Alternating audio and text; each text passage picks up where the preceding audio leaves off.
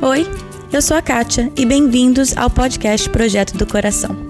O objetivo desse podcast é trazer a liberdade de Cristo às nossas vidas diárias, aos nossos casamentos e filhos. A nossa intenção é abordar qualquer assunto com clareza, base bíblica e vulnerabilidade. Eu realmente creio que Deus trabalha de formas diferentes em famílias diferentes, mas é nossa responsabilidade estar aberta à condução dele. Ao escutar os episódios, não caia na armadilha de comparar a sua história com a de outra pessoa. Simplesmente esteja aberta a ouvir o que Deus tem para você. Que Ele conduza a sua família e que este podcast seja meramente um instrumento nas mãos dele. No episódio de hoje, eu e o Thiago tivemos o prazer de conversar com os nossos amigos, Zaqueu e a Carol, sobre o desafio que é criar filhos segundo o chamado de Deus e não segundo os padrões que vemos ao nosso redor. Se a gente encara o nosso chamado sem estar à luz das Escrituras, a gente vai encarar uma série de coisas, uma série de sucessos, de performances que a gente entende que deve ser o ideal para o nosso filho. Mas quando nós encaramos o nosso chamado à luz das Escrituras, a gente consegue enxergar exatamente o papel que Deus desenhou para a gente na vida dos nossos filhos que é ser ferramenta dele na vida dos nossos filhos. Será que Deus se equivocou quando ele me escolheu para cumprir esse, esse chamado aí? Deus, será?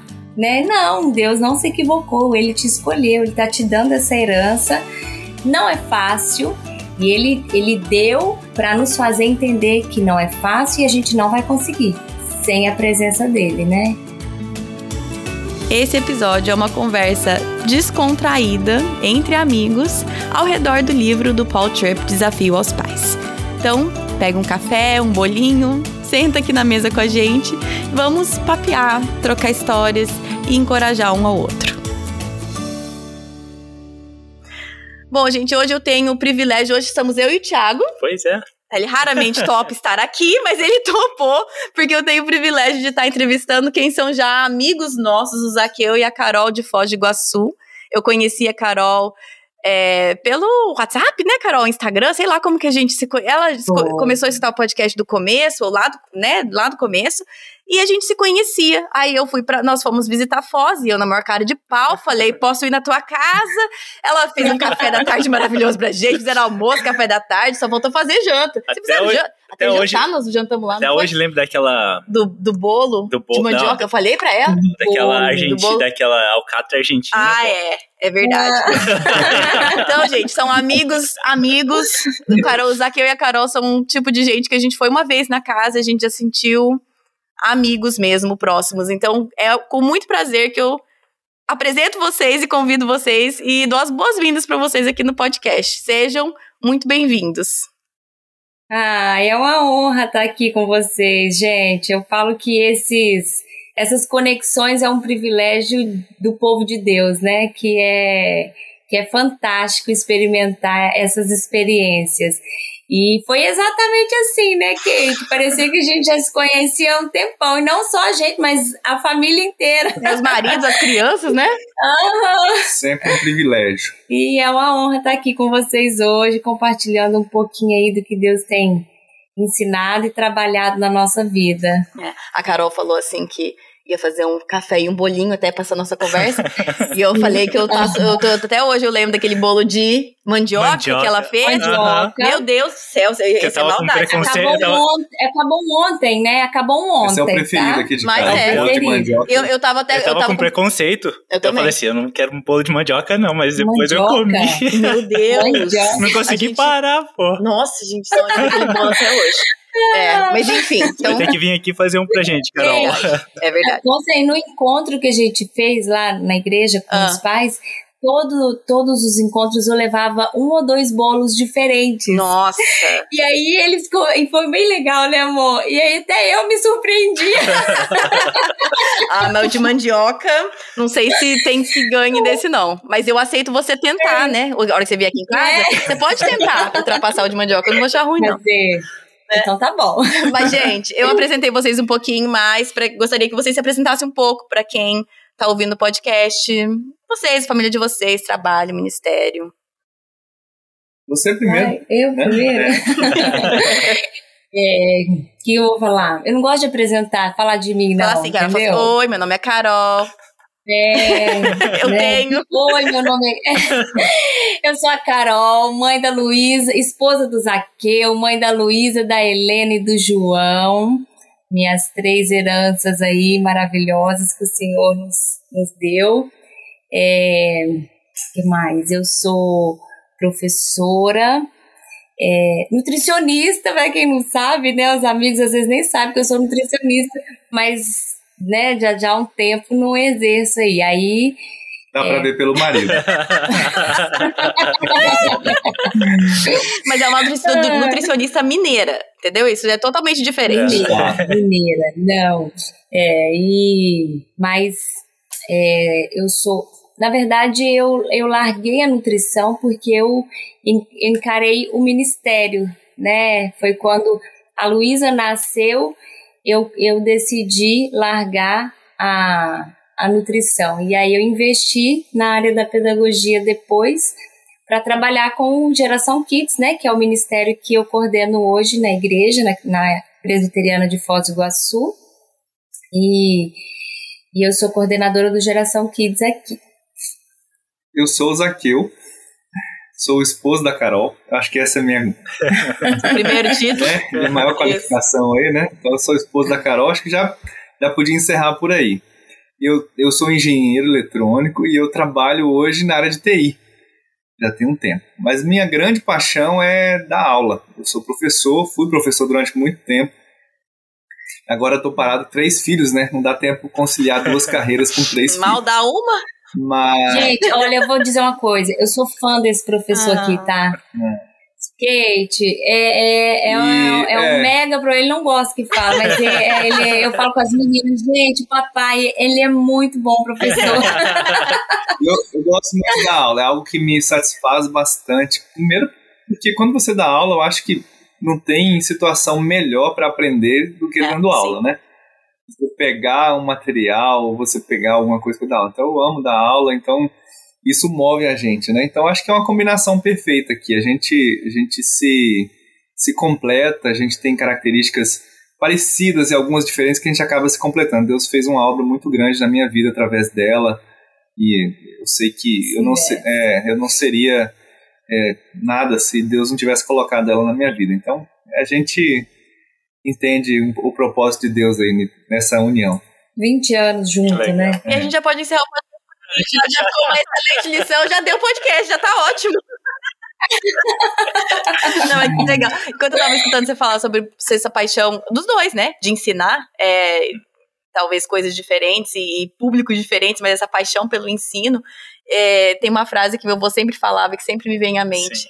Que meu avô também é, tem uma família de professores também que é quando você perde seu desejo por aprender, você perde o seu direito de ensinar.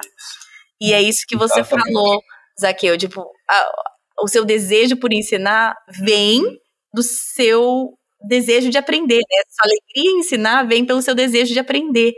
E aí de sim aprender. que pessoas como você vão ser excelentes professores. Não duvido, nunca vi uma aula sua, mas não duvido, porque é isso que faz um grande professor, não é? Quando o seu desejo por aprender é o que move. Já fica próxima, deixa aí. Pô. Já fica próxima, entendeu? Já marca a próxima. Exatamente. já, já tá marcado o próximo tema. Porque, na verdade. Pode escolher o tema, aqui, ó. É, qual tema você quer ensinar? Depois você marca. Enfim, voltando ao assunto. Mas enfim, eu, eu, eu, que, eu chamei vocês com certeza daria pra gente falar sobre muita coisa. Mas eu lembro, na nossa conversa longa lá, que almoço virou café da tarde, que quase virou janta lá na casa, falamos sobre muitas coisas. Mas uma coisa que a gente falou bastante foi sobre criação de filhos, que é o desafio que nós estamos Sim. aí, vocês, a gente, com filhos pequenos, na fase, né, na idade escolar também. E a gente conversou bastante sobre isso. Falamos sobre o livro do Paul Tripp, Desafio aos Pais, e vocês comentaram que vocês estavam também é, ensinando esse livro na igreja com. Foi na igreja? Foi, né? Ou não?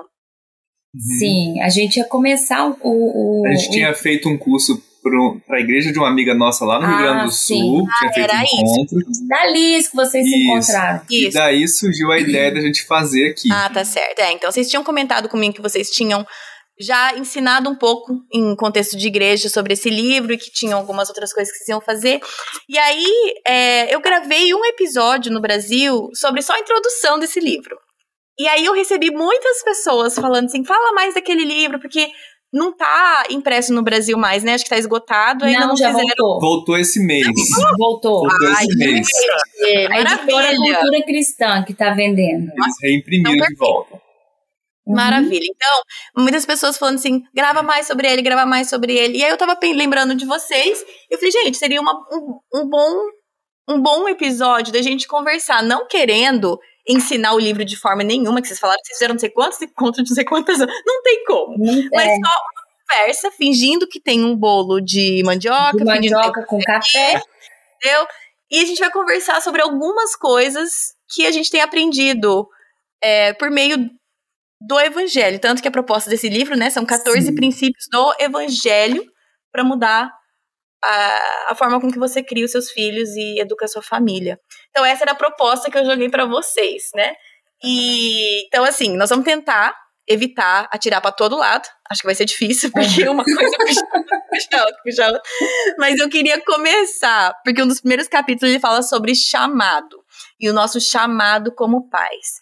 E esse, claro que ele começa tão sabiamente por isso, porque nós precisamos, antes de decidir o que fazer e como fazer, é saber qual é esse nosso chamado, o que Deus pede de nós como pais e mães e o que, que não, né? Qual que não é. Nós temos uma- algo que, uma- algumas tarefas e um chamado que Deus nos dá, e tem outras coisas que nós precisamos abrir mão e saber que isso não está né, aqui na Uhum. nossa lista do que nós deveríamos ou achamos que podemos fazer. Então, vou jogar isso para vocês. Já encerrei minha fala, agora eu vou só ouvir e aprender. Aham. ok, você falou é, do livro e eu queria só falar uma coisinha que eu acho também importante, que a Bíblia ela é suficiente, né? A Bíblia ela é suficiente. A gente tem é, alguns livros, alguns métodos, enfim, mas a Bíblia ela é suficiente. A gente tem tudo que a gente precisa na educação dos nossos filhos, no nosso crescimento como pais, crescimento como pessoas, né, individualmente. Então, assim, ela, ela, é, ela é suficiente, não precisa de mais nada. E o que eu gostei muito desse livro é que ele é muito, muito bíblico. Eu acho, assim, que é, nos últimos aí, ele é o que a gente tem indicado, ele é o que a gente tem é, dado de presente, sabe? Porque por ele ser bíblico. Então, assim, em todos os momentos que a gente estudou, a gente ia fazer, né, amor, preparar junto às aulas e tudo, cada frase lida, cada era era assim, mexia muito com a gente, né? Porque era, é muito profundo e é muito assim a visão bíblica de, de todas as etapas, de tudo que a gente é, é, que Deus nos colocou aí nesse chamado, né? E Isso está muito envolvido como a gente encara o nosso chamado. Porque se a gente encara o nosso chamado sem estar à luz das escrituras, a gente vai encarar uma série de coisas, uma série de sucessos, de performances que a gente entende que deve ser o ideal para o nosso filho. Sim. Né? Mas quando nós encaramos o nosso chamado à luz das escrituras, a gente consegue enxergar exatamente o papel que Deus desenhou para a gente na vida dos nossos filhos, Exato. que é ser ferramenta dele na vida dos nossos filhos. Então, eu acho que o, o livro, ele, o autor nos desafia profundamente a olhar a nossa vida segundo aquilo que Deus quer de nós. É, porque existem muitos, mé- Carol falou, existem muitos métodos, né? Existem muitos psicólogos, pedagogos que trazem muitos métodos que vão nos auxiliar. Mas se a gente não encara biblicamente o nosso chamado, a gente está perdido, porque o método em si ele se perde sem o chamado. E, Deus, e Deus é o centro de tudo isso, né? O chamado não tem como a gente. É, eu falei com aqui, né? Salmo, 100, Salmo 127, que é o presente, a herança que Deus nos deu. Então começa desde aí. Deus te escolheu para te dar um presente, uma herança, né? A herança é, igual você fala, a herança não é nossa, a herança é a gente cuidando de algo que não é nosso, que é de outra pessoa. Então, como que a gente vai cuidar Isso. disso, né? Que foi alguém que conquistou. É. é. herança é assim, aquele negócio que foi alguém que conquistou, não foi você. Conquistou e deixou para você. Então, é, é, o, o primeiro, a primeira coisa do chamado é pensar que você recebeu algo que não, não é, é seu. seu que você tá com ele agora, o, o seu filho tá sob os seus cuidados, mas quem conquistou, quem é dono, é Deus. Né? Eu, eu gosto, inclusive, de falar que tem as duas é, figuras que Deus usa na Bíblia para indicar sobre filhos e netos, né? Quando Deus fala de filhos, ele fala de herança. E quando Deus fala de netos, ele fala de coroa. Então, os, os avós, né, eles são, eles, eles recebem os netos como coroa, como uma condecoração, como algo, um reconhecimento, né? E nós não, nós reconhecemos, recebemos como herança, né? Como algo que nós devemos cuidar com todo cuidado, sabendo que não foi não. a gente que conquistou. E o dono é Deus. E isso é um privilégio, gente. Pensa, ele te escolheu, Kate, ele te escolheu. Tiago, ele te escolheu. Né? É, dá, dá aquele medinho, né? Meu Deus. E, e é, o Paul Tripp coloca até assim: será que Deus se equivocou, né? Uhum. Ele tem uma frase dele: será que Deus se equivocou quando ele me escolheu para cumprir esse, esse chamado aí? Deus, será? Né? Não, Deus não se equivocou, ele te escolheu, ele está te dando essa herança. Não é fácil, e ele, ele deu para nos fazer entender que não é fácil e a gente não vai conseguir sem a presença dele, né? A gente precisa da presença dele. E o chamado é muitas vezes a gente é tentado, principalmente quando a gente percebe que os nossos filhos é, têm uma tendência diferente ou parecida com a nossa, que a gente quer controlar, a gente é tentado a acreditar que o nosso chamado é moldar o comportamento dos nossos filhos, né? E funciona, às vezes funciona assim um, dois, três meses, né? E você fala assim, ou, que ou, ou menos, né? e a gente é tentado a pensar isso, né? Porque sabe que o comportamento dos nossos filhos, ele talvez seja uma das coisas que mais nos perturbam no nosso ego. Sim. Eu não sei se vocês já experimentaram isso. Não, a não, gente não, entendeu, Zaque? Os aqui, nossos filhos são anjos. Aqui não acontece entendeu? nada disso. São anjos. Né? anjos. É. Os meus também são Só anjos. É. O pecado deles tudo é assim. Exatamente. Perturba, perturba demais você ver que o seu filho cometeu uma falta de educação. Nossa. Perturba demais você perceber que o seu filho não é tão educado quanto o filho dos outros. E aí você quer fazer o quê? Senão meu chamado para essa criança é tornar essa criança uma, um anjo de comportamento. Alguém que vai exaltar a minha pessoa. Exatamente. A missão do meu filho é exaltar a minha pessoa, fazer com que eu seja mais bem vista aos olhos de todo ao meu redor. Que o meu ego seja maciado. É. é. E a gente esquece totalmente do principal, né? Que é Deus nos escolheu para sermos instrumentos para levar nossos filhos a amá-lo acima de todas as coisas. E, e, sabe que a gente se depara com o chamado, às vezes a gente entende, às vezes a gente, é, o Espírito Santo nos ilumina e a gente entende sem dor nenhuma, né?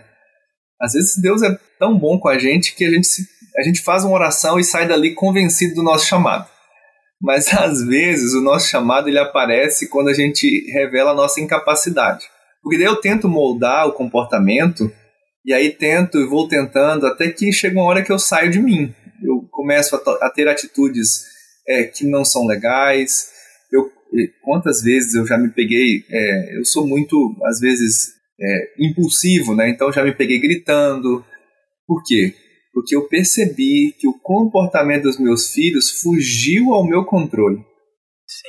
E é nesse momento que eu percebo que o meu chamado não é moldar o comportamento deles, que eu nunca vou conseguir fazer isso. É. Que o meu chamado é ser instrumento daquele que pode moldar o coração dos meus filhos. E encarar isso como honra, privilégio e a incapacidade né, nossa dependência do Senhor, porque é um peso que a gente tira, mas sem deixar de assumir a responsabilidade desse chamado, né, desse privilégio. Eu, eu gosto de dizer assim, que é um privilégio para nós, né, levar almas para o Senhor, é, ser instrumento do Senhor para apresentá-lo, porque a gente, é isso é muito sério, é muito é, é, prazeroso, porque isso também nos aproxima mais de Deus. Nosso chamado é para fazer os nossos filhos serem aquilo que Deus os criou para ser. Né? A gente está aqui para isso. E antes de tudo isso acontecer, a obra dele, né? Deus não quer realizar apenas a obra nos nossos filhos, ele quer realizar a obra em nós. E não acaba. E não acaba, né? É dia após dia, com filho grande, com filho pequeno, essa obra vai acabar na eternidade, né? Essa tem, obra. Tem uma frase que o nosso pastor, uma vez num aconselhamento que eu tava, estava conversando com ele sobre uma situação dos nossos filhos, e ele, eu nunca tinha olhado por esse lado, né? E tem aquela passagem de Romanos 14 de, que diz que você não deve fazer algumas coisas por causa dos fracos na fé, né? E aí o pastor olhou para mim e disse assim: e se eu disser que o fraco na fé é o teu filho? A gente pensa que é o irmão, né? A gente pensa que é o irmãozinho, que, que é só o irmãozinho. Hum. E, e, se a gente pensar que o fraco na fé é o nosso filho? Então, o nosso chamado é, é esse. Hum. Nosso chamado é ser instrumento para que esse nosso filho, que é fraco na fé, ele precisa crescer, ele precisa amadurecer, ele precisa sair do leitinho espiritual e ter comida mais sólida e você vai perceber que não existe caminho fora disso. Qualquer caminho que você tomar fora de levar o seu filho um conhecimento mais profundo de Deus, você vai se deparar com processos, processos e processos que um dia você vai moldar o conhecimento, o comportamento e o comportamento vai passar. Respondemos. Vixe. Eu... eu gostei bastante que é, vocês falaram sobre o chamado e às vezes acho que às vezes fica complicado para os pais ou até para a gente entender que muito, muitas vezes é muito mais fácil eu tentar moldar o comportamento só. Se eu só mudar, se eu só trabalhar o comportamento do meu filho para que ele age assim, assado, para que ele, né?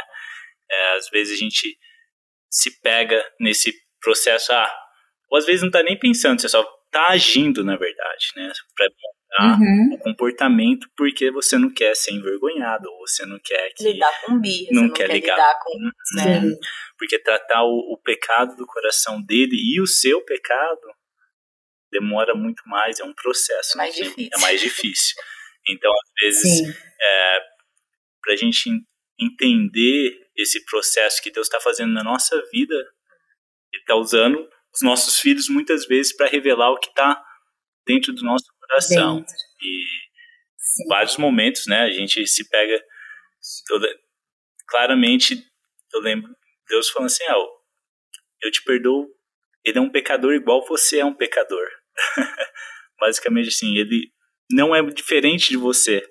Então, você pode estender graça para ele e, e, e, tratar isso em amor. Então, dá um branco na gente, né? Na hora, dá um branco nisso aí, porque a gente age assim, ah, né? Ah, pá, pá, pá, pá. Esquecendo dessa graça que foi derramada sobre nós, né? Sim, sim. É, porque era, era um momento que se um filho nosso estava pedindo perdão pela milésima vez por uma coisa que ele continuou fazendo, entendeu? É aquela coisa assim, uhum. né? Continua agindo daquela mesma forma, vem. Era um pedido de perdão, assim, realmente genuíno. Ele tava, assim, quebrantado, tava pedindo perdão. E aí era um daqueles momentos que, tipo, Senhor, até quando nós vamos, né? Quando nós vamos essa? Porque, assim, é, é, eu já tive um momento né, com filho assim, mas é, o que você tava falando era de um momento desse, aquele pecado recorrente, né? E assim, meu Deus, como, como que nós vamos lidar com isso, Senhor? Porque tantas vezes, né, a mesma coisa, e aí Deus uhum. falou com você, mas é a mesma Sim. coisa que eu faço com você, vez após vez. Você vem confessando o mesmo pecado. E eu venho te perdoando. Teve um dia, teve um dia, a mais velha, né? Ela, o Zaqueu foi colocar todo mundo no carro, aquela correria, né? Pá, coloca, põe cinto, pá. Aí ela fez alguma coisa. O Zaqueu falou, faz filha, por que, que você tá fazendo isso de novo? Você já... Ela olhou para ele e falou, papai, eu sou pecadora. Gente, eu saí de perto, fechei a porta e danei a dar risada. Ele não sabia o que fazer na hora, sabe? Ele ficou assim, você se ria, assim, chorava. Exato, exatamente o tipo de argumento que desconstrói a gente. Tudo bem, você tá certo no seu argumento. O que, que vão falar agora? né? Exatamente, exatamente. Ai, ai. Mas uma, uma última coisa que é pra gente colocar no chamado, que eu acho que é, é importantíssimo a gente falar, de que o, no, o nosso compromisso em ensinar os nossos filhos sobre Deus. Né? É, a gente vai lembrar lá de Moisés, é, no livro de, de Deuteronômio, quando ele fala né, que a gente inculcaria, deveria inculcar no coração dos nossos filhos. Né? É, mas antes de mandar a gente inculcar nos nossos filhos, existe um mandamento de que nós deveríamos guardar, que nós deveríamos conhecer. Então, o chamado tem a ver com essa perspectiva onde eu conheço a Deus e eu me esforço para que os meus filhos conheçam a Deus. Mas mesmo assim, não vem do meu esforço, né? não vem de nada que eu faça, por mais que eu me esforce. Mas eu me esforço para ser a ferramenta ou uma das ferramentas pelas quais os meus filhos vão conhecer a Deus. Então, é, é uma das coisas que, que tem tocado muito a nossa vida, é olhar para os nossos filhos e entender que sem o conhecimento de Deus, eles não vão conseguir. Então, faz parte também do nosso chamado, né? Ser ferramenta de Deus para que eles conheçam a Ele. Isso é uma coisa que sempre me ajuda, porque, como você falou, acho que, acho que foi você que falou, Zaqueu, às vezes a gente sai de uma oração convicto que aquele é nosso chamado e é uma coisa assim relativamente simples. E, e eu sinto que, creio que não seja só comigo, mas que tem esses momentos em que eu tenho essa clareza do Senhor, qual que é o meu chamado, e aquilo tá claro, e as prioridades que Deus colocou tão claras, Aí eu levanto daquela cadeira e passa cinco minutos, é, dependendo do que acontece, ou eu converso com uma outra mãe que fala que tá fazendo não sei o quê, ou eu sinto que meu filho tá, sei lá, atrasado com alguma coisa, ou precisa fazer tal coisa. E aí, de repente, é tão rápido, uma coisa que tá tão certa no meu coração, naquele momento eu ser distraída pelo que o mundo me diz que deveriam ser as minhas prioridades com meu filho. E, e aí que é aquela. Eu já falei várias vezes essa fala que me chama muita atenção. O Steve falou uma vez, que é a nossa cabeça ela vaza o evangelho. E é por isso que a gente precisa voltar dia uhum. após dia, é o inculcar, é o, né, é o colocar no nosso coração, porque eu sei, eu sei qual é o meu chamado, né? Mesmo antes de ler esse livro, eu sei qual é o meu chamado. Como você falou, Carol, a Bíblia é suficiente, eu sei o que a Bíblia diz, qual que é o meu chamado. É. Mas por que, que eu preciso é, conversar com outros casais como vocês e falar sobre isso no grupo, grupo pequeno e ler um bom livro sobre isso também e voltar para a Bíblia dia após dia e falar assim, Senhor, o que, que o Senhor quer de mim na vida desses meninos? Porque a minha cabeça ela vaza as verdades do Evangelho. Então ali eu posso estar tá convicta de qual é o meu papel como mãe e o que, que o fardo que Deus coloca sobre mim e qual ele retira mas aí, ao passar do dia, da semana, ou seja o que for, eu rapidamente vou acumulando outros fardos que o senhor não quer que eu leve, e eu vou deixando de lado aquele que ele coloca em mim. E, e isso é uma coisa que eu preciso ser constantemente redirecionada para que Deus me ajude, porque é, é tão difícil, para mim pelo menos, é tão fácil eu me distrair, ainda mais hoje, né, na era de informação que tudo, todo mundo tá vendo que todo mundo tá fazendo. E eu tô falando de mães cristãs olhando mães cristãs, tá? Ou pais cristãos. Uhum. Nossa, aquele currículo, aquela atividade, aquele negócio da igreja, uhum. aquele não sei o quê. Ah, e, e, e, se eu o que eu posso voltar e me lembrar é que, como o que você falou, Zaqueu, que eu, o meu principal papel é ser alguém que demonstre o amor de Deus pro meu filho, para que ele conheça quem Deus é através da maneira imperfeita, mas que eu vou demonstrar. Exato. E é isso que, que nos é pedido, não é explicar isso, fazer essa atividade, ensinar isso, não é, não precisamos de tudo isso. Agora, são bênçãos, não, não me leve a mal, eu, eu fui muito abençoada uhum. por muitas ferramentas, livros, materiais infantis que são. Sim, com certeza. Mas quando uhum. isso vira o preciso fazer isso porque essa pessoa está fazendo, porque essa igreja está fazendo, ou porque meu filho precisa saber isso por causa daquilo, daquilo, daquilo, fica tão complicado e tão pesado que a gente nunca vai sentir que que estamos cumprindo o chamado que Deus nos deu, né? Porque sempre vai faltar, porque eu não fiz aquilo, porque eu não fiz aquilo, porque a gente não leu aquele livro, porque a gente fez aquele material. É, eu acho que a gente, a gente complica muito, entendeu? Deus quer que nós estejamos perto dele em todo o tempo e ele quer que a gente ensine isso para os nossos filhos. Só que a gente complica, aí a gente coloca isso, coloca aquilo, o nosso olhar pecaminoso, né, começa a se distrair com tantas outras coisas. E até coisas boas às vezes. Sim, Sim, né, coisas boas. E é só que aí, qual que é a motivação do coração? É, qual, o que, que vai me aproximar mais de Deus? O que, que vai me levar ao objetivo principal? Entendeu? E até mesmo rotinas que a gente considera, ou rotinas ou liturgias que a gente considera essenciais na nossa vida pode levar a gente para um canto que a gente não quer. Vamos falar de mazelas, um pouquinho das nossas. É, outro dia eu estava tava olhando as minhas filhas orar e eu estava percebendo que a oração delas estava muito repetitiva. Aquela oração assim, obrigado por esse alimento, por esse dia uhum. e tudo. E aí eu comecei a corrigi-la, falei assim, nessas orações estão muito repetitivas e tudo. Depois de corrigir, eu fui pro quarto. Eu falei, elas estão orando repetitivamente assim, por quê? Porque elas veem o pai delas orando assim. Então eu começo a perceber de que, inclusive, as nossas liturgias diárias, as nossas rotinas diárias é, devocionais, elas precisam estar debaixo da graça.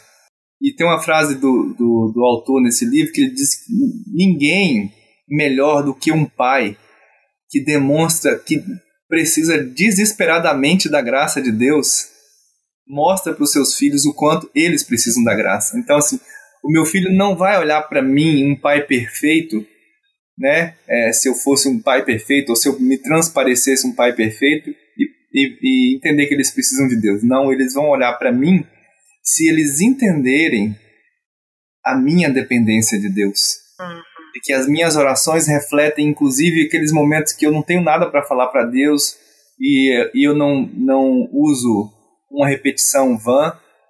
É, é, as minhas orações não refletem aquele momento que eu procuro usar as melhores palavras, mas eles precisam olhar para um pai, para uma mãe, que vão se rasgar diante de Deus e vão dizer para Deus: Deus, eu não consigo.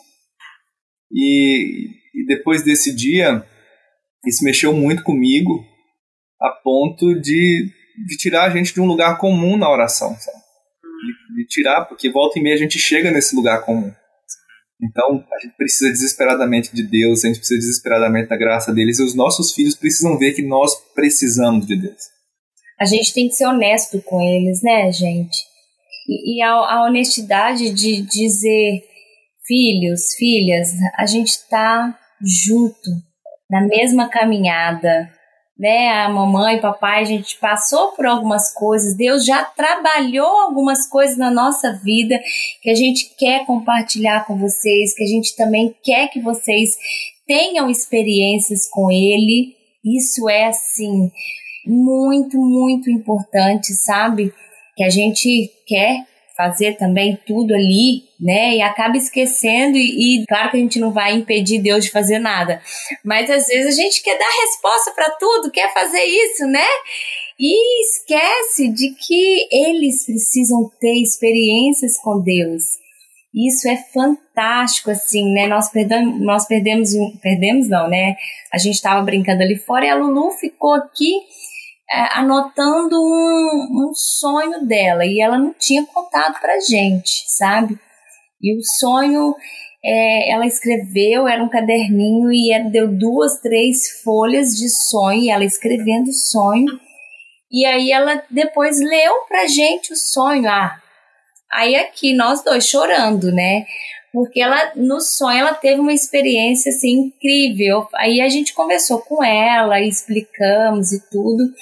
E ela colocou num caderninho que ela anota coisas que ela não pode esquecer. Uhum. Então, assim, a gente precisa pedir a Deus que eles tenham experiências também e eles é, precisam saber que nós somos tão necessitados quanto eles. É, a diferença é só a idade, entendeu? Né? A diferença é só a idade. É, isso que a gente está falando aí também, é, na verdade, eu vou. É, ah, nós estamos falando de todas as perguntas tudo junto aqui, né? É. Uhum. Mas deixa eu, deixa eu falar aqui, né? Ele fala o livro, nem falei muito. Ele é do Paul David Tripp, ele chama, ele chama Desafio aos Pais em português, mas o subtítulo é 14 princípios do evangelho que podem, Sim. como é que tá escrito em português? Radicalmente mudar sua família, é isso? Isso. Os 14 princípios do evangelho que podem transformar radicalmente sua família. É. E então, assim, obviamente a gente não vai falar de todos, e eu acho que é por isso que esse livro é, falou tanto com vocês, conosco e com tanta outra, tantas outras pessoas, porque são. É, não, ele não é faz isso, então a situação faz isso. Ele não é prescritivo no sentido de eu fiz isso, então faça isso. É muito pelo contrário, ele vai pegar alguns princípios básicos do evangelho. Então, se é isso que nós acreditamos, se é esse o evangelho, se é essa forma que Deus é, nos trata e nos chama até ele, é assim que nós somos convocados a então agir com os nossos filhos, né? E tem um capítulo 6 que fala sobre processo. E aí é uma, uma das citações aqui, que é o que a gente tem falado aqui, né? Mas que é aqui, o que impede o sucesso da missão dos pais é uma coisa apenas, o caráter dos pais. E é isso que vocês estavam falando, que Deus precisa tratar o nosso coração primeiro. E claro, como você falou, Carol, nada vai impedir que Deus alcance uma criança. Uhum. Mesmo que o pai e a mãe sejam né, o pior exemplo e, e nada, nada vai impedir. Porém, é, eu posso ser um empecilho, eu posso dificultar a vida do meu filho, como você falou, ela precisa ter as próprias experiências da sua filha, né? Ela precisa ter as próprias experiências dela com Deus. E nós podemos, assim, né, encher tanto, tanto, tanto que isso dificulta, ou às vezes até dilui um pouco. Então, uhum. não, nada vai impedir que o senhor alcance aquele, é, aquela criança que ele escolhe alcançar no momento que ele escolhe alcançar ela. Nada disso vai, vai afetar. Mas o que impede o sucesso da missão dos pais é uma coisa apenas, o caráter dos pais. Somos nós mesmos, né? Quando nós impedimos ou não priorizamos ou não colocamos nossa vida e falamos assim, Deus, transforme o meu coração primeiro que eu seja um exemplo, não só que eu seja o moldador dos comportamentos dos meus filhos, né? E, então eu queria ouvir um pouco de vocês, porque nós temos exemplos nas nossas famílias, é, tipo avós e tudo mais, que né, não tinham tantos recursos como hoje que a gente tem, mas ensinaram a fé para os filhos, para os netos, pela maneira que viviam, né? Pelo, pelos próprios hábitos, pelos próprios é, pelas próprias prioridades, pelo, pela própria vida. E aquilo, a integridade daquela pessoa, o coração humilhado perante Deus, isso é o que tocou os filhos, os netos, as pessoas ao redor, né? A simplicidade do evangelho, né? Você falou em, em empecilho. Hoje mesmo a gente estava comentando sobre um texto que Jesus fala, né? A Carol até comentou que é um dos textos que mais mexe com ela. Hum. Mateus 18, ai da, 18, 6. É, ai daquele que fizer tropeçar um dos meus pequeninos. Teria sido melhor ter amarrado uma grande pedra de moinho ao pescoço e se afogado nas profundezas do mar.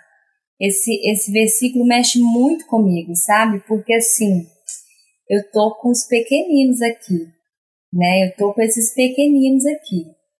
Deus, que moral eu tenho? Se toda vez que eu for ensinar ou chamar atenção, né, e tudo, eu pensar primeiro que moral eu tenho. O que me faz ser melhor que eles? Nada.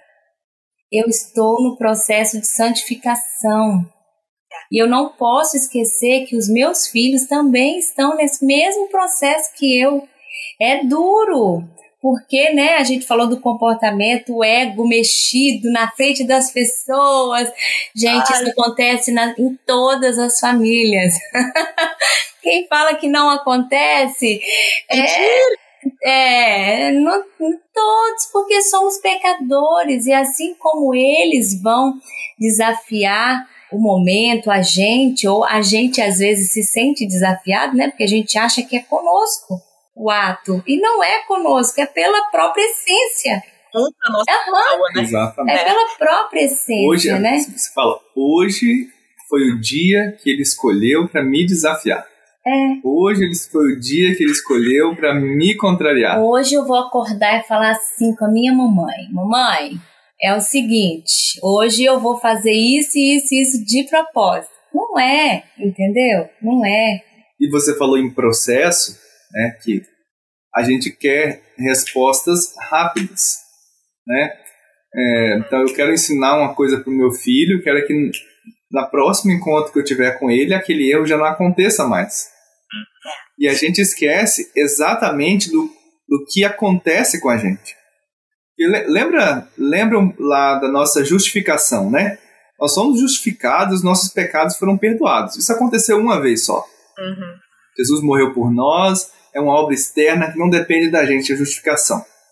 Mas a santificação é um processo interno e é um processo que é ele é ele precisa ser constante, ele é a todo momento. Sim. E a gente não está pronto, a gente não está santificado no dia seguinte. A gente entende que pra gente é uma escada que a gente tem que subir degrau por degrau, mas para os nossos filhos não. Os nossos filhos. Eles têm que subir de elevador. É, eles têm Você fala assim, já é a segunda vez que eu te falo sobre esse assunto. É inadmissível. Então, assim, pra gente é processo, pra eles é na hora. Tem que Não falei que tem que parar de mentir, filho? O papai nunca mente. Aí, tá vendo?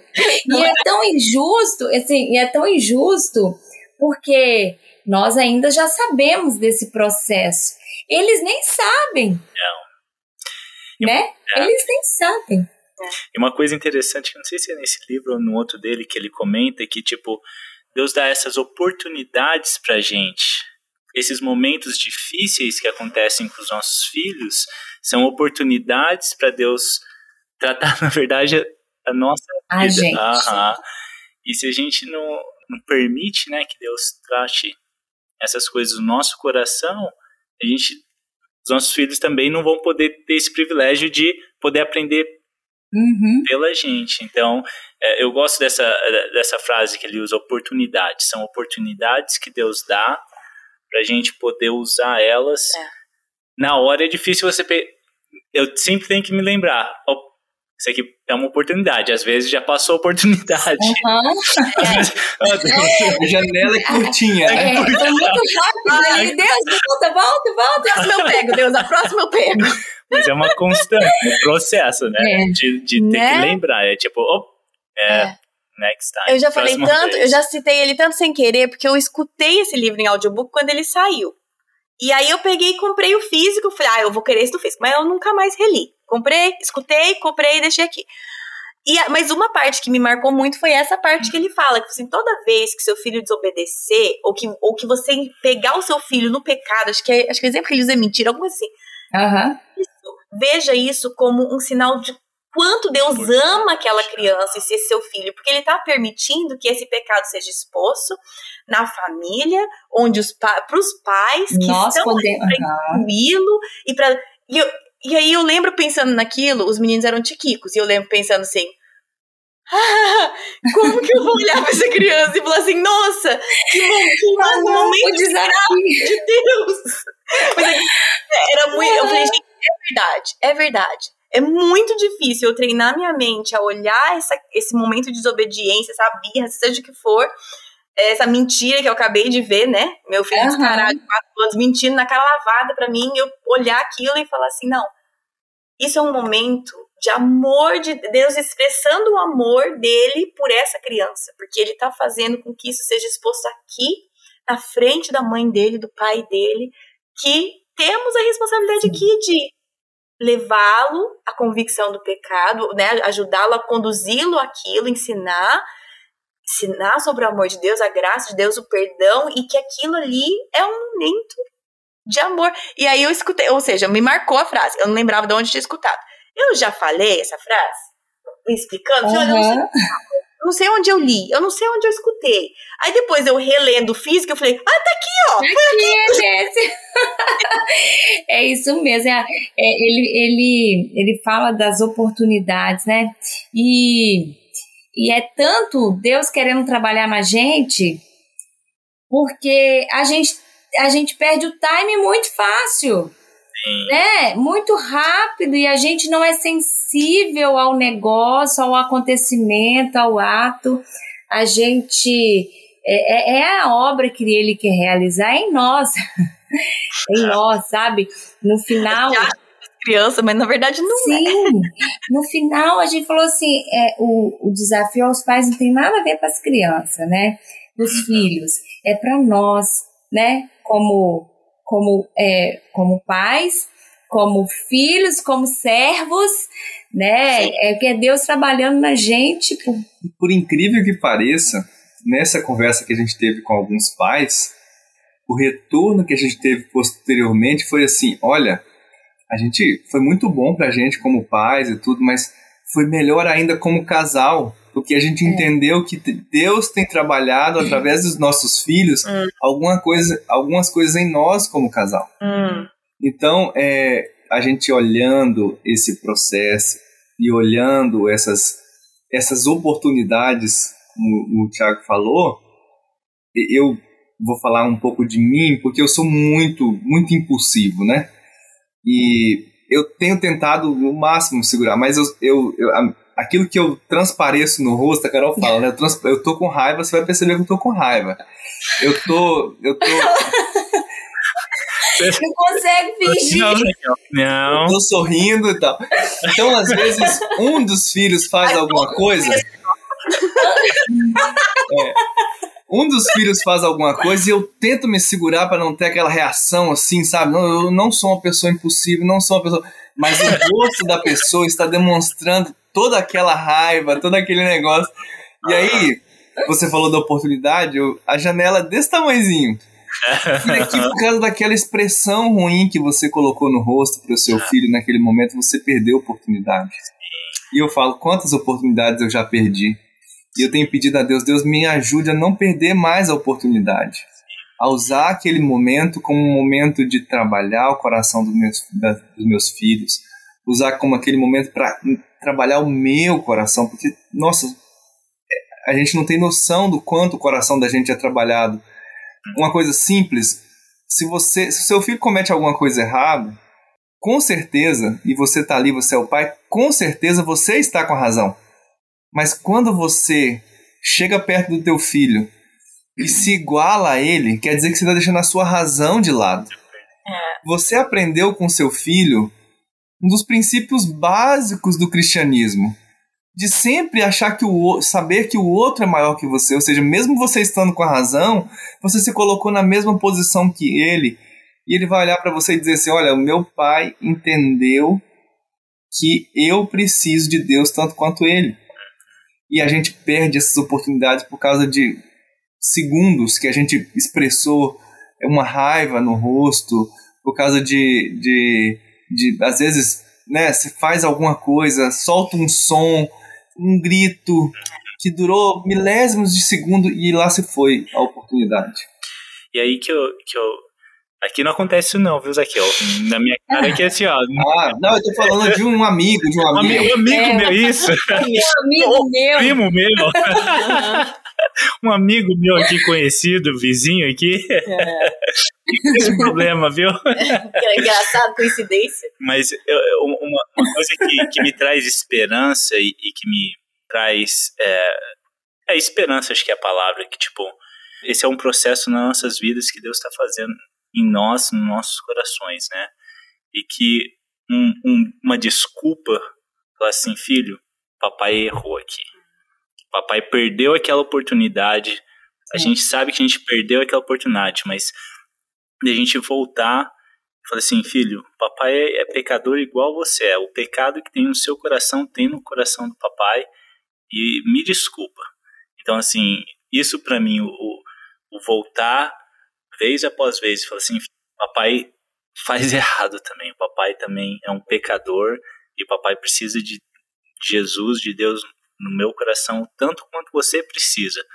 É, eu acho que isso, a esperança é que isso vai, é a esperança que Deus vai tratar isso no coração dos nossos filhos, que eles vão uhum. entender é, ou trazer a desculpa, né? E aí que o fato que Deus está fora do tempo, eu sei que é, é uma coisa tão surreal que a gente serve um Deus que está fora do tempo, ou seja, tá, você, eu pisei na bola com meu filho, perdi essa oportunidade, sei lá, perdi a cabeça, gritei, fiz o que eu não deveria.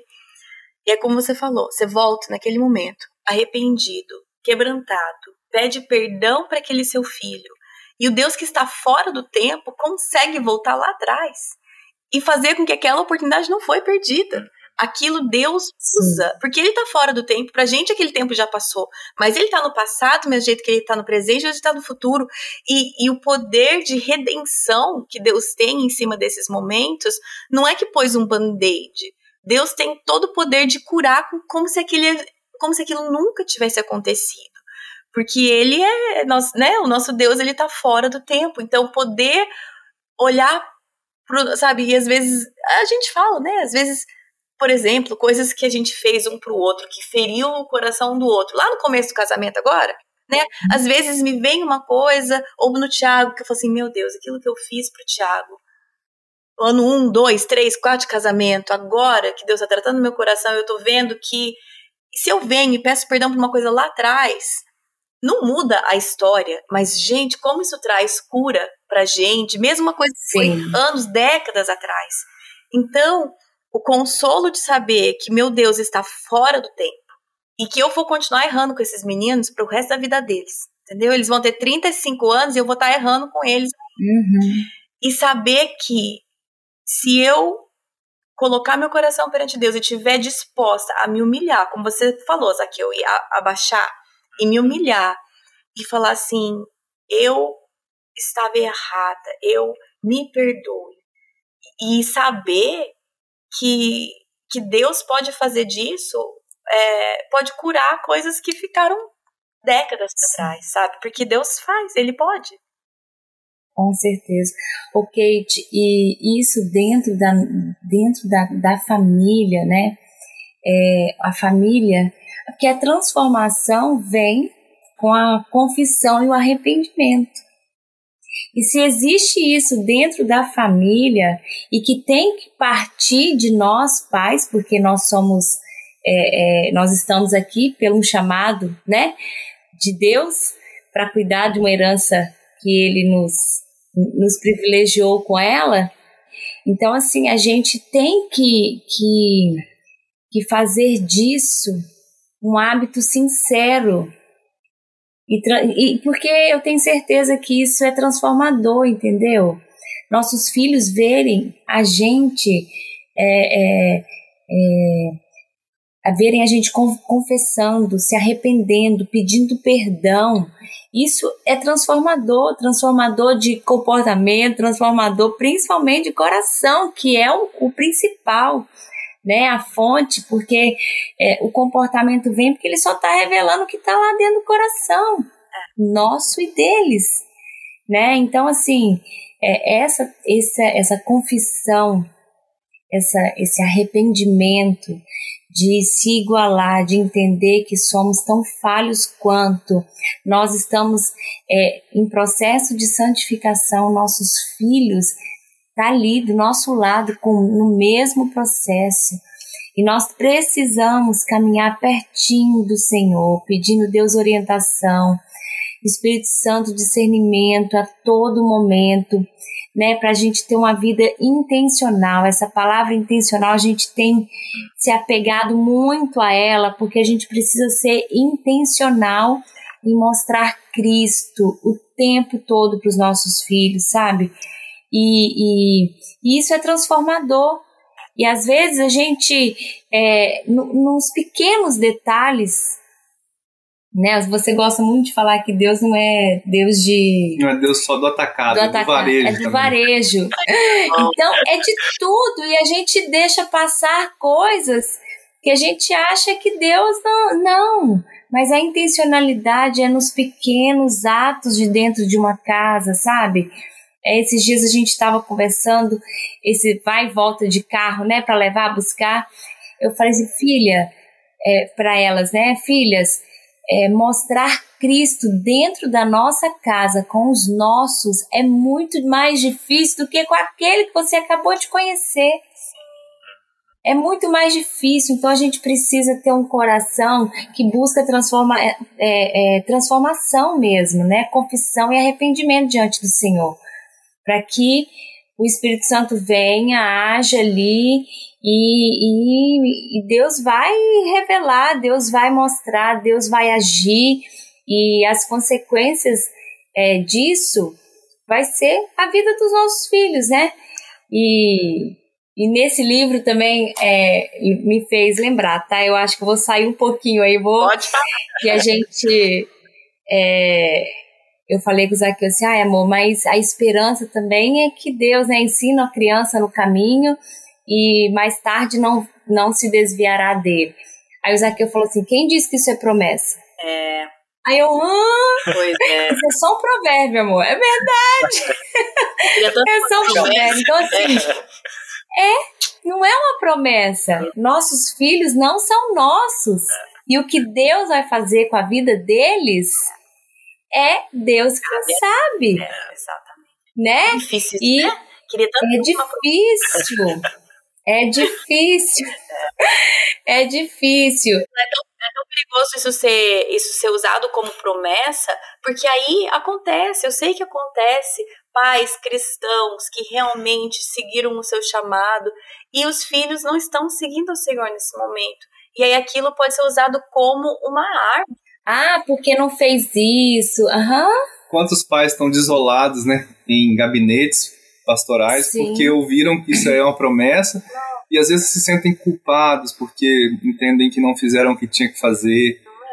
E mas a gente precisa entender que os nossos filhos são do Senhor. Do Senhor e a ação dele é independente da nossa e ele quer realizar a obra na nossa vida e a gente precisa estar entender é, ter isso bem claro na nossa mente, sabe?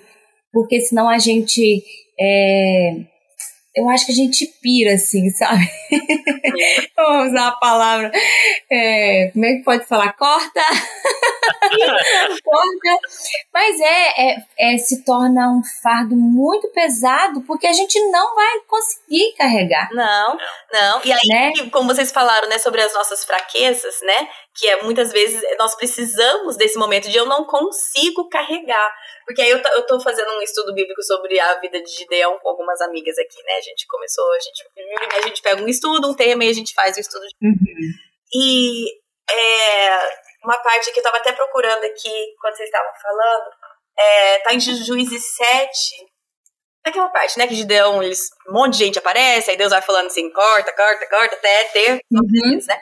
Mas uma parte, tipo assim, e disse o Senhor a Gideão, muito é o povo que está contigo, para eu dar aos midianitas em suas mãos, a fim de que Israel não se glorie contra mim, dizendo, a minha mão me livrou. Ou seja, Deus falou assim, não, você precisa de menos gente, sabe por quê? Porque você tem muito claro na tua cabeça que sou eu que estou livrando o povo de Israel. Não é você, não são os 3.200. Não, não. Uhum. Precisa ser menos e menos, porque eu quero que fique muito claro que não é, não são vocês, né? Que sou eu que estou livrando o povo de Israel. E aí eu fico pensando que, como a gente falou, né, quando os nossos filhos pecam, aquilo é um momento de graça, esses momentos que a gente pira mesmo, Carol, que a gente fala assim, meu Deus, eu não consigo, é muita coisa. Isso é um momento de graça do Senhor, falando assim, não, não, Sim. eu preciso que você entenda que é demais mesmo, que é muito. Eu preciso Sim. que você entenda que isso daqui, você precisa entender que é demais para você. Você precisa ter um ponto aí que a gente pira, que fala assim, Senhor, eu não consigo. Exato, você não consegue. Então, vem até mim, porque você precisa ter claro que quem faz a obra sou eu, porque senão você vai achar que foi você. E isso me chamou muita atenção, porque é, como eu falei, né? Minha cabeça vaza o evangelho. Então eu sei, aí de repente eu tô correndo de novo igual uma, aí eu tenho que voltar, aí Deus me ensina de novo. Aí daqui a pouco eu tô correndo de novo, aí eu vou. Então assim, foi um momento que tanto que eu até coloquei um versículo lá no meu, no meu livrinho, sabe? Eu, faço minha devocional sempre na mesma cadeira, aí eu olho direto para aquela parede. Pois naquela parede, né, que olhe para a força do Senhor. Olhe para a força do Senhor, não olhe para sua própria força. Porque, ah, como eu sou rápida para depender da minha própria força, funciona por um né? tempo, e aí eu piro. Uhum. E essa piração é graça de Deus me mostrando que você não é. Sim. E Deus é tão gracioso que é isso hoje daqui uma semana é de novo. É. é de novo. E a gente é incapaz de ser, fazer a mesma coisa com os nossos filhos, né? A gente é incapaz. E, é, e é, é, a graça dele sobre nós, sobre os nossos filhos, é, é, é maravilhosa e é isso que nos dá esperança, né? Sim. E a, a gente precisa ter ciência do que Deus quer para a gente com relação aos nossos filhos e o resultado disso é independente, né? Porque o, o, o principal não é eu fazer o meu filho dar certo, é eu glorificar o Senhor o tempo todo no chamado que Ele me, me fez. Olha, a gente falou sobre um monte de coisa. Gente, para encerrar essa conversa, vamos, vamos pensar aqui, como eu falei, o livro são 14 princípios. Aí uma coisa que eu joguei para vocês é se tem algum desses princípios que, sei lá, tocou mais, ou às vezes é até por tipo, mês passado era esse, esse mês é esse que tá doendo. Não, mas assim, queria ouvir de vocês o que, que talvez trouxe um maior impacto, ou uma coisa que trouxe uma mudança grande na sua forma de pensar ou de agir. Qual que foi um desses princípios que vocês leram que mais é, que mais que Deus mais usou para para talvez colocar um foco em alguma coisa que precisava ser mudado. Você fala? Eu falo. Vou falar do meu então. é, sabe que uma das coisas que mexe muito comigo, talvez pela minha história de vida, é perceber que nada que eu tenho, nada que eu tenho foi assim um merecimento pleno meu tudo teve uma hum. graça de Deus muito clara envolvido, né? Até minha esposa. Então tudo foi graça de Deus, né? É, é, que se vocês não têm aqui as minhas fotos de mais jovens, senão vocês iam perceber que foi graça mesmo. é. Não, mas já dá pra ver aqui. Não, vai ser a foto que a Kate vai colocar lá assim, ó. É. Vai ser a Mas todo episódio, você manda pra mim. Graça, tô brincando. Mas. Eu achei. Ela, ela, ela deixa pra ela não concordar, mas tudo bem. Ele casou com a pessoa que zoa todo mundo. Mas o, o princípio, o princípio que mais mexeu comigo foi aquela comparação que ele faz sobre graça e capacidade. Hum. Porque, assim, eu sempre, sempre tive muita vontade de ser pai. Desde que a gente casou, eu falo com a Carol, quero ser pai, quero ser pai. O pessoal da nossa igreja né, teve uma época que fez uma campanha, Carol dá um filho pro Zaca. Então foi assim, sempre foi. Nós demoramos cinco anos para ter Isso. a primeira. Mas quando nasceu minha primeira filha, e ela ficou na UTI por um tempo, sete dias ficou na UTI, e eu me lembro que um, um dia, chegando na UTI, eu botei o dedo para dentro da, da incubadora assim, e ela segurou no meu, dedo, no meu dedo. E a primeira coisa que eu pensei, eu falei assim, eu não tenho condições. Né? Eu não tenho condições. Mas quando eu li esse, esse texto e as razões que ele fala de capacidade e de graça, quando ele compara capacidade de graça, eu consegui encaixar direto, diretamente na minha vida. Porque eu não consigo ver capacidade na minha vida para ser pai de três filhos, para ser é, é, líder de uma família, eu não consigo ver essa capacidade em mim.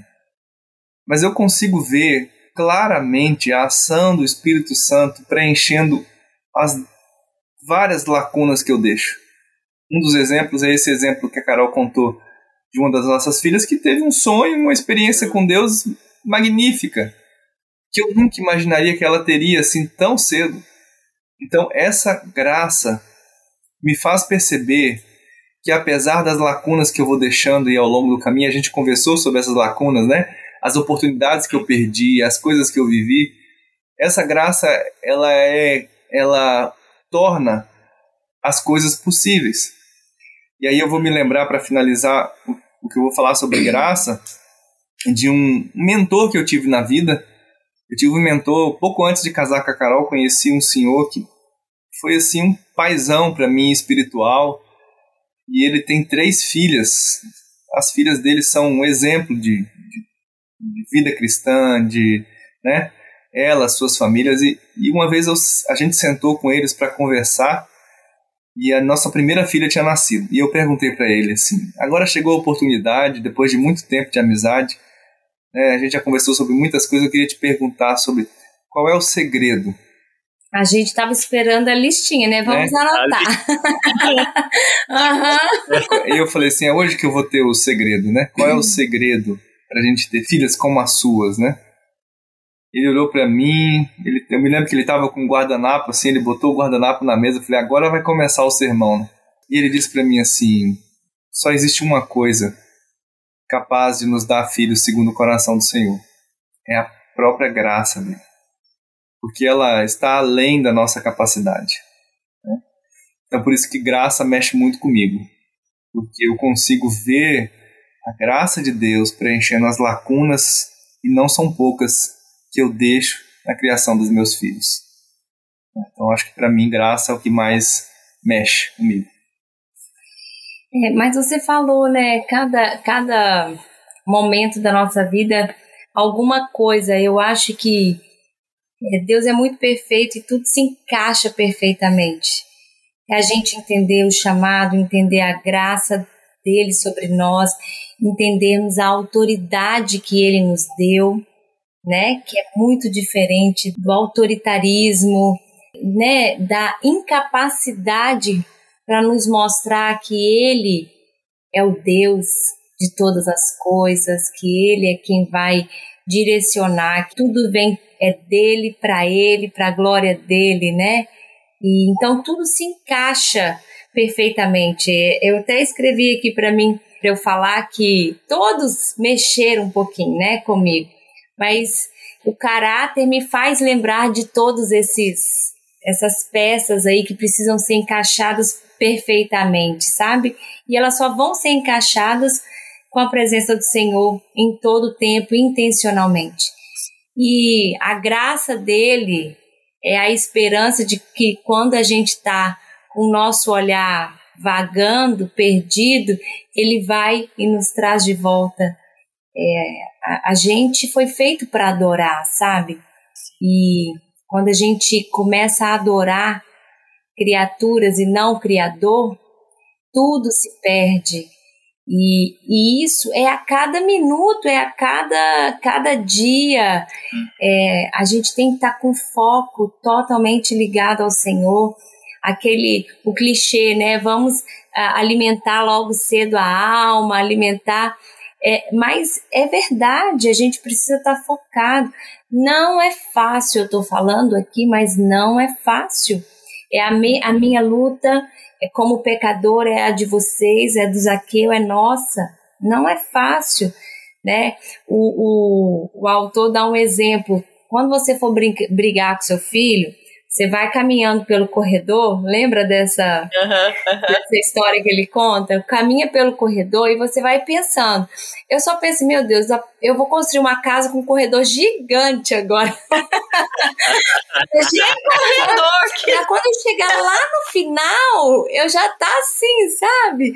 Porque nós é. precisamos da graça, precisamos entender que a gente precisa do Senhor, somos incapazes, precisamos dele, né? E, e nós somos a expressão do amor de Deus na vida dos nossos filhos. Isso é forte, né? Isso é muito forte. E eu tô sendo a expressão do amor de Deus na vida dos meus filhos? Essa é a pergunta que eu preciso fazer para mim todo dia. A gente precisa entender esse chamado maravilhoso que ele nos deu né? E é maravilhoso. Eu queria ter mais, Kate. eu queria ter mais. Mas é por um, por mostrar mesmo que eu preciso do Senhor, eu não posso me afastar dele, eu não posso é, é, tirar o foco, né? Senão a gente se perde. Gente, muito, muito obrigada. Eu sei que tá, tá tarde, tá tarde. Pra, ó, 10 horas da noite é tarde pra mim, tá 11 horas pra você, tá, tá tarde. A gente tem criança que acorda cedo, né? Vocês também, todo mundo. Agradecer vocês por terem topado. Eu sei que às vezes, né, é muito mais fácil conversar na mesa da cozinha do que com o microfone. É, eu sou mas dessas. prefiro também, agora eu tô mais acostumada, mas eu prefiro em volta da mesa com café. Mas eu queria agradecer vocês por ter, terem topado, por eu compartilhar um pouco é, do que vocês têm aprendido, da história de vocês, da vida de vocês um pouquinho. É, como eu falo, né, toda vez lá no começo, não para exaltar vocês, a família de vocês como exemplo e muito menos a nós, mas só para servir de encorajamento para outras pessoas que estamos também caminhando por isso e que a gente possa olhar então, como você falou, né, vamos adorar o criador e não criaturas, nem nossos filhos, nem um nem eu mesmo uhum. e nem outras pessoas, né, que de, vamos sempre colocar o foco no criador e virar o nosso coraçãozinho que está sempre pronto a louvar qualquer outra coisa que não seja o Senhor, constantemente virá-lo de volta, né, para adorar aquele que ele foi criado para adorar, né? A gente que agradece muito vocês, muito, muito mesmo, a oportunidade de falar e, e, falar muito das nossas, falar muito das nossas mazelas, né? Das coisas que a gente erra muito, que às vezes a gente não tem essa oportunidade de falar dos nossos erros, né? É até algo difícil você falar dos erros, e é, esse livro só nos empurra a reconhecer. Eu falo com a Carol, é um empurrão para o reconhecimento de quem nós somos. Né? O livro é assim, você vai disposto a, a ser desafiado, a ser a, a, ter passos e aí você chega lá e ele te empurra, fala assim, esse aqui é você, cheio de erros, cheio de mazelas. Exatamente. É, nós agradecemos, Kate, obrigada. Obrigado mesmo. É, não sei se, se era isso que você estava pensando. Era exatamente isso. Eu queria o café e o bolo. Não, o, o próximo, não, o próximo tem que ser aqui com Aqui com... em casa, né, gente? 2000, mas eles moram longe, né? 2024 a gente vai 2024. pra aí. Vamos, vamos, vamos. Aí, marca. Janeiro a gente vai. Janeiro de 2024. Já Ó, tá, tá gravado. Já tá marcado. Não vou nem cortar essa parte de cada episódio. Tá gravado. Amor, Mas não vai dar. Onde que eles moram? Sabe qual é o problema? Eles moram no frio, gelo. Congela as pessoas lá. Em janeiro? É bonito. Dentro de casa é bonito. É bonito. Janeiro Entendeu? é frio. Mas é você pode ver. aqui. A gente você pode ver a gente. de blusa aí, que vocês estão de blusa aí dentro da tua casa? Você não Vem- fica de blusa aqui na minha casa. Vem conhecer a neve. É bonito. Nossa, Deus. Vamos conversar. É bom. Olha lá, cara de-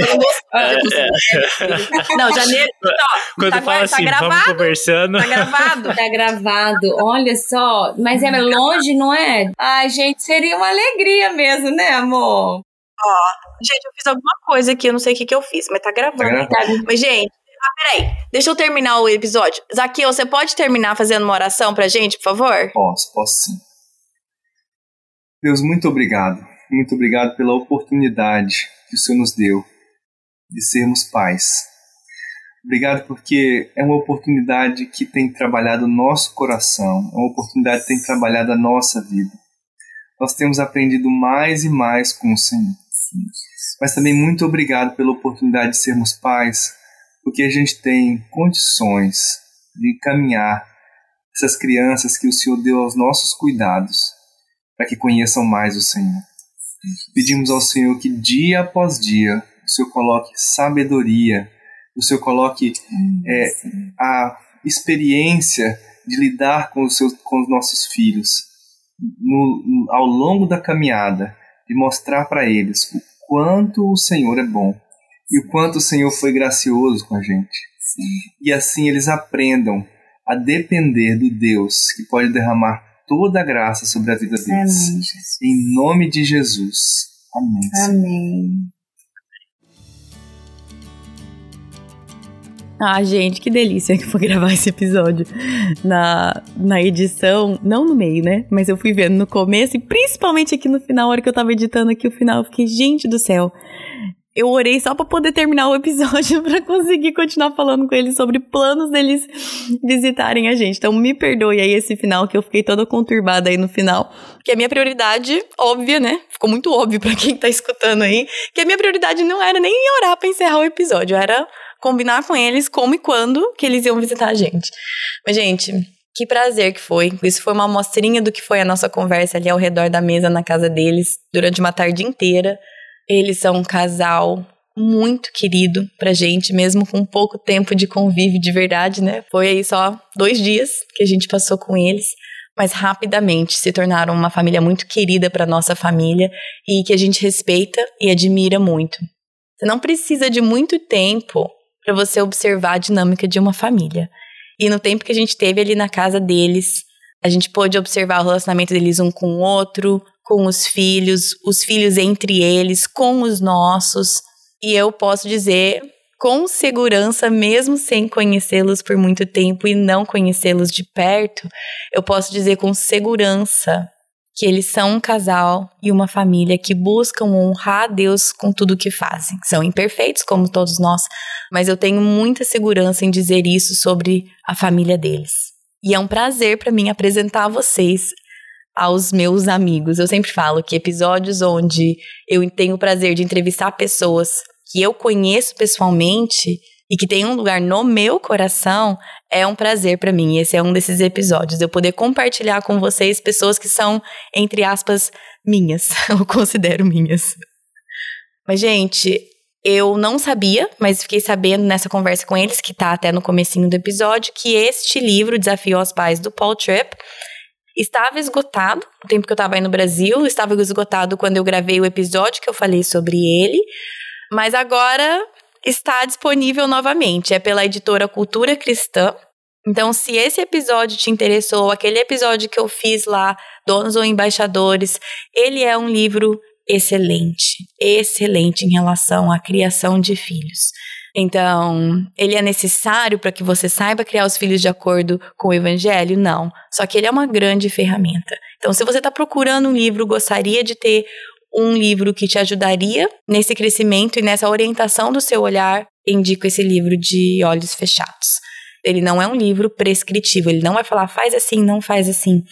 Que às vezes é um pouco frustrante, porque o que eu mais quero às vezes é aquela solução rápida, aqueles três passos para, né? Faça isso para obter tal resultado. Mas a gente sabe, já falei tantas vezes isso aqui, que métodos, dicas, enquanto algumas coisas dessas são muito úteis, nada, a salvação não está em nenhuma dessas, né? A salvação está só no evangelho. Então, este livro ele tem a intenção justo isso, de trazer os princípios do evangelho e olhar esse nosso desafio de criar os nossos filhos através dessa da lente desses princípios do evangelho, certo? Eu vou deixar o link para onde vocês podem comprar esse livro no post do episódio, para quem quiser, mas é também só jogar no Google. Acho que está no Amazon do Brasil, está na editora Cultura Cristã, eu acho que não está difícil de achar. Bom, semana que vem, o episódio da semana que vem, é uma entrevista onde a gente vai retomar o assunto do primeiro fator da nossa série de identidade que estamos falando, que é você é o seu corpo. Se você não ouviu o episódio da semana passada, aquele foi o episódio teórico, entre aspas, onde eu tentei trazer para vocês um pouco do que o autor do livro fala sobre esse fator. Né? Nós estamos usando o livro Who God Says You Are, Quem Deus Diz Que Você É, do Klein Snodgrass. Como não tem em português, a ideia da série é que eu traga um episódio mais teórico onde eu falo do que o autor traz e também algumas outras referências sobre esse assunto, sobre você é o seu corpo e como isso informa a nossa identidade, como o nosso corpo faz parte de quem Deus diz que nós somos, certo?